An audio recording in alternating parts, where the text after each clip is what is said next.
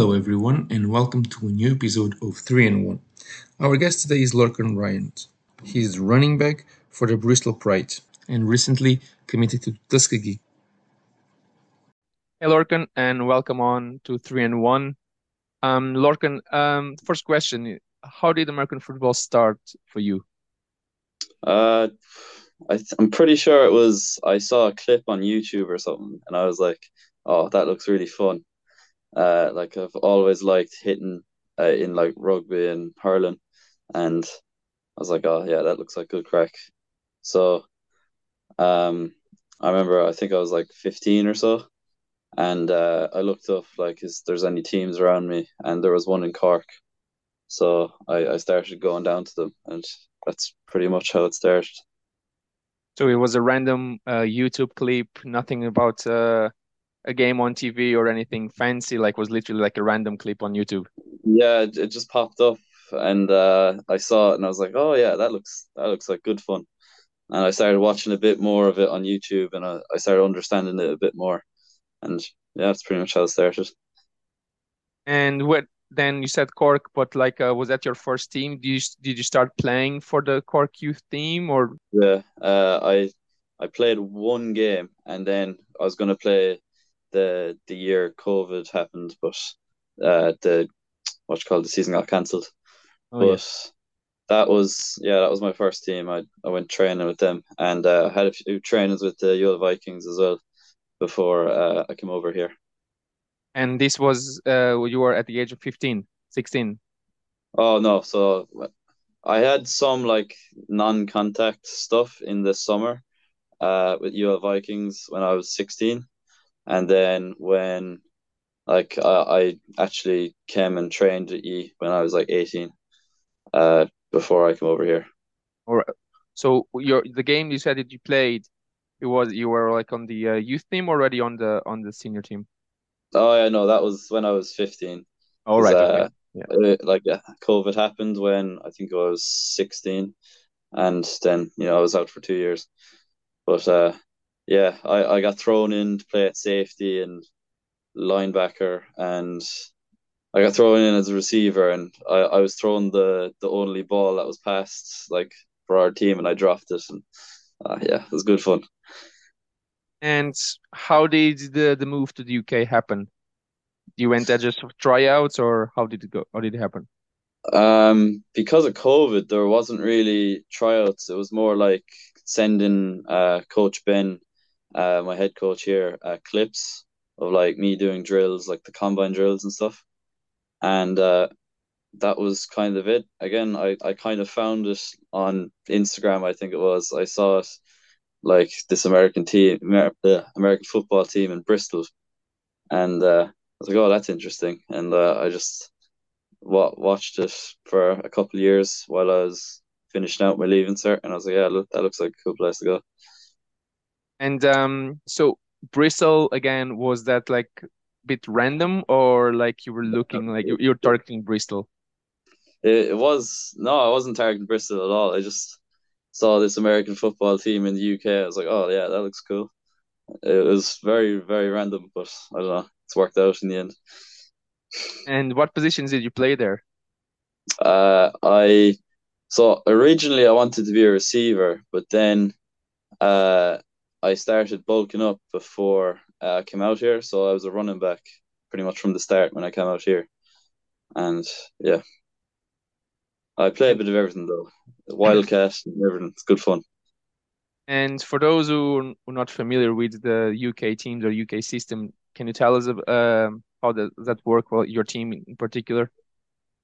Yeah, so um, the first year I came was our first year in BUCS, which is the Bristol University League, and uh, because I think they used to play in Dodds, uh, and our academy has its U nineteen team and a box team or a, a degree team. So uh, that was the first year of having loads and loads of games uh, for the degree team, and because I came when I was eighteen, I was able to play for both. So I was able to play the the U nineteen games and the the degree games, which was was nice as having all the games available, which is always good. Uh, but for BUCS, you just you have your divisions. Uh, we were in Division One at the start, and uh, we had it was Division One South or Southwest, and uh, you play everyone in your division uh, twice, I think, and then if you win your division, you then go on to the playoffs, and and then we got ended up getting promoted at the end of the year. And that promotion, then you plays against um, you play against what teams? So uh, we got promoted into Prem, so we got to play, so like UWE Bullets, um, what you call it, uh, Birmingham Lions, uh, who else is it? Cardiff Cobras, UEA Pirates, and there might be another one I'm missing, but we played Durham and Nottingham in the playoffs as well. Yeah, and and that that is the top division, is it? Yeah, that's that was this year. Yeah, the top, the prem. Yeah. How did the season go, or season not finished? was, I presume. No, it's finished. Yeah, we oh. we got knocked out by uh, Nottingham in the semi final. Oh. Uh, we definitely like we definitely could have done a bit better and executed on offense, but it it happens. Uh, but overall, it was a, a good season throughout the season. And I know that you committed to Tuskegee University. Um how how was the the process uh, to like to get the the commitment that you you just got? Like was, I, was offered tryouts again? How, how was the process the best you can tell not really. So I I started training with uh one-on-one kicking uh you and there's a UK branch. So the, it's a big company out in the US uh, that trains kickers and gets them scholarships and uh so it was fairly random there's a, a an old kicker that used to be with them. He's now one of their coaches, and uh, he came back to the UK during Corona, and he uh, he just started up a branch in the UK, which was fairly lucky. And uh, again, it's funnily enough, it just popped up on my Instagram saying, "Oh, we're doing kicking tryouts in Derby," and I was like, "Oh yeah, I'll go after that." So I got to train up, and uh, what you call it? That's kind of how it started. Um, what you call it? I've been training with Coach Brad for a year and a half now, and yeah, that was it. He's been getting film of me throughout the year and a half, and I've been getting games playing for the Aztecs, the senior team here, uh, in the summer in between the university like season times, and uh, I've just been sending film off, and he's been sending film off, and we got somewhere eventually. And was that like just literally just sending film um to, to, to the universities in the in the US or like did they did they have scouts here or it's just like video? Uh, it was just video. So we did my team, uh, Pride. They had, uh, you know, Last Chance U from, uh, Netflix. Yeah. So they had, uh, Laney College, uh, from the the last season for the football, and uh, they had Coach Beam, the head coach of Laney College, come out, and uh, he, you know, he was at one of our practices, and everyone was, you know, trying to impress him and that, and uh, he offered me to go out there, uh, but uh, as like as in Last Chance U, they don't give scholarships out in California for JUCOs. Yeah. So uh, I wasn't really able to do it, but um, yeah, that's pretty much it. Um, you kind of just sent over videos uh, in one on one in the US, it's kind of uh, that the schools go to them and say, okay, we need a kicker, we need a punter, and they were like, okay, yeah, we'll go through our kickers and punters, see who suits you best, and that's kind of how it happened. And did you have more than one offer? Uh, it was just those two. It was like I was looking at a few other schools, but it was uh, like I know there was Culver Stockton was uh trying to offer. It's just that we weren't able to get the right thing because I wasn't being able I wasn't able to be admitted to the masters I want to do there uh, yeah. to do there or something. So uh, it ended up being Tuskegee at the end anyway. And um, when you moved to the UK, uh, was that your your goal uh, going to the NCAA, or that's happened randomly? Nah, yeah, well, it was my goal because like you, you kind of you get sucked into this American football space, and you know everything's American football. So it's like everything on social media and absolutely everything is just American football, and you see all these like amazing colleges and just the the level and everything in America is just unreal. So it was always like a dream, but uh, yeah, it's it's pretty cool that it's happening. And did you did you commit as um as a punter or as a as, as a kicker or both? Uh, yeah, I'm combo. I'll, I'll be doing everything: kickoff, um, field goals, and punts. And uh, because you you played different positions, you said you mentioned linebacker, running back, receiver. Is your goal to try and uh, sneak in into one of those positions, or that's not I your? have, I have thought about this, and it's like maybe it could be fun being a running back again because it is very fun running into people. But I don't know. I'll focus on doing my job and make sure that I produce for the team because uh, they've obviously put their trust in me to bring me out, bring me out there. But uh, you know, if I'm doing my job well, we might give it a go. Uh, what are your, if you have any any idols, like some kickers or maybe another position, but kickers or punters that you look at as like your role model? Oh, that's a good question. I don't know. Uh, there was a, a Texas kicker, and I I like his style a lot, and it's kind of similar to how I do my steps. It's uh was a Cameron Dicker, and uh, he's in the NFL somewhere. I can't exactly remember which team. He was with the Eagles and the the Chargers for a bit. I can't I don't know what team he's on right now though. Other than that, there's been another guy. Uh, was it was it for Eastern Carolina or something? I can't remember what team, but it was like Chris Dunn, and he was like the he's the best kicker out of the class this year. Um, yeah, he watching his style, he's very like off to the side, and he looks like he's doing a rugby conversion almost. So uh, I've liked watching him kick. And uh, prior to to start training, um, did you have experience like kicking the ball? Like for example, you said you mentioned you played rugby. Were you a kicker like Yeah. number ten or? Uh, not really. No, I played up forwards, but like I played Gaelic football. Even though my, my GAA team was more of a hurling team, uh, we played Gaelic football games. Like we didn't train much of it, but I don't know. I've always just had a big kick. Like I remember in school playing like uh soccer rounders. Like I was able to kick the ball fair. And uh, when they needed someone to kick off here, I was like, yeah, I'll give that a go. So I came up, I kicked the ball, and that's they kind of just made me the kicker. And what are your expectations for this um, US experience? Oh, that's a good question. Uh, I don't really know. I like obviously you go out there for a bit of education as well, but uh, I'm just looking to get as good as I can as a kicker and a punter, and see how far I can take it. I'm sure it'll be good fun. Obviously, weather in Alabama will be very very hot, but uh, Or really cold in the winter? oh yeah, I never even thought about that first. But You're used to that but- anyway.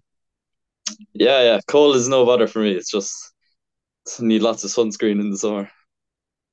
And uh, when will your enrollment start?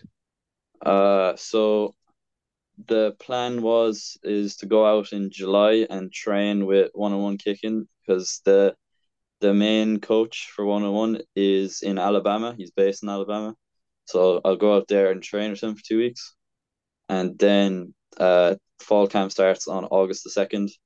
So I'll just stay there and just go into school. Was it a week and a bit later? And you're studying like, will you study what, a master's? Uh, no, so I'm doing because they didn't have the masters I needed, or like it's weird in America, so the you need prerequisite classes to do it. So I didn't have that done in the UK, so I've just gone into mechanical engineering for an undergrad. And what is your ultimate goal um, for after this experience? Or you don't, you, you didn't think about that yet?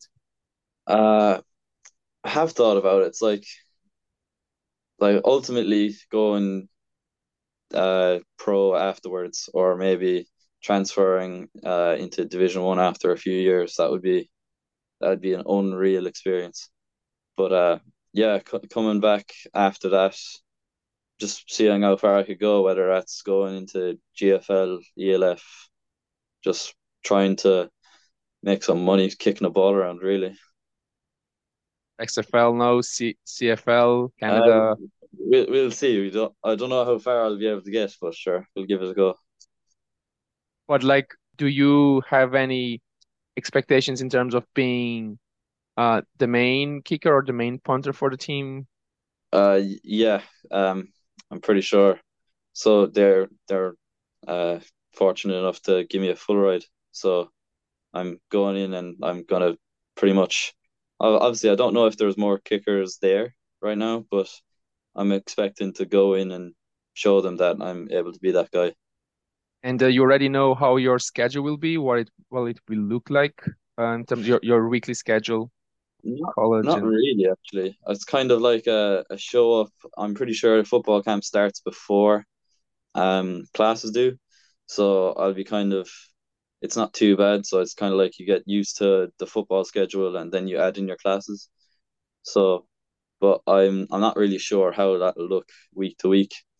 Um I thought you were going on about the schedule about the teams there because I, I know they've put out their schedule about who they're playing. It's just Oh, your schedule, your your league schedule already. Uh, the Yeah, the they- Division Two. put it out there.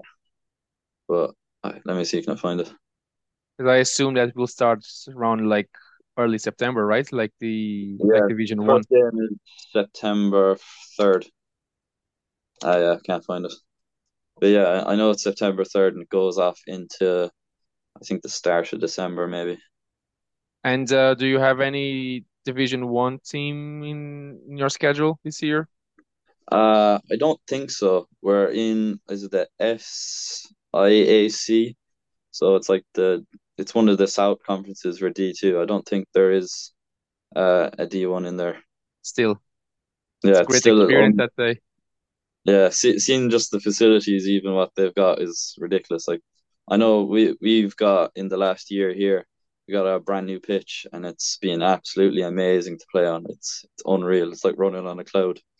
But uh, they've got they've got a new pitch in Tuskegee there, and uh, it looks amazing. They've got like stands, and I saw a video there. Their homecoming, and it was just like unbelievable amount of people, like you like tens of thousands. It's ridiculous. And when you arrived there in in August for the for the team camp, was that will be Mhm. your very first time in in the campus? Will be yeah. So so far you only saw or you only watched videos and and that that's how familiar uh you are with the with everything there. Yep, pretty much. Going Great. in kind of blind. That's great. Um, look, best of luck. Uh, and maybe maybe we can connect like mid-season or something like that, so you can tell me how your experience is, is being. And uh, Yeah, for sure. Thanks a million for having me. thanks, Larkin. Best of luck. Yeah, thank you. Chega assim ao fim mais um episódio do 3 em 1. A música de introdução foi composta pelo Robin Garren, a música final pelo Vasco Franco e o grafismo é da autoria do Diogo Martins. Para a semana voltamos com um novo convidado, mas até lá, tenham todos uma boa semana.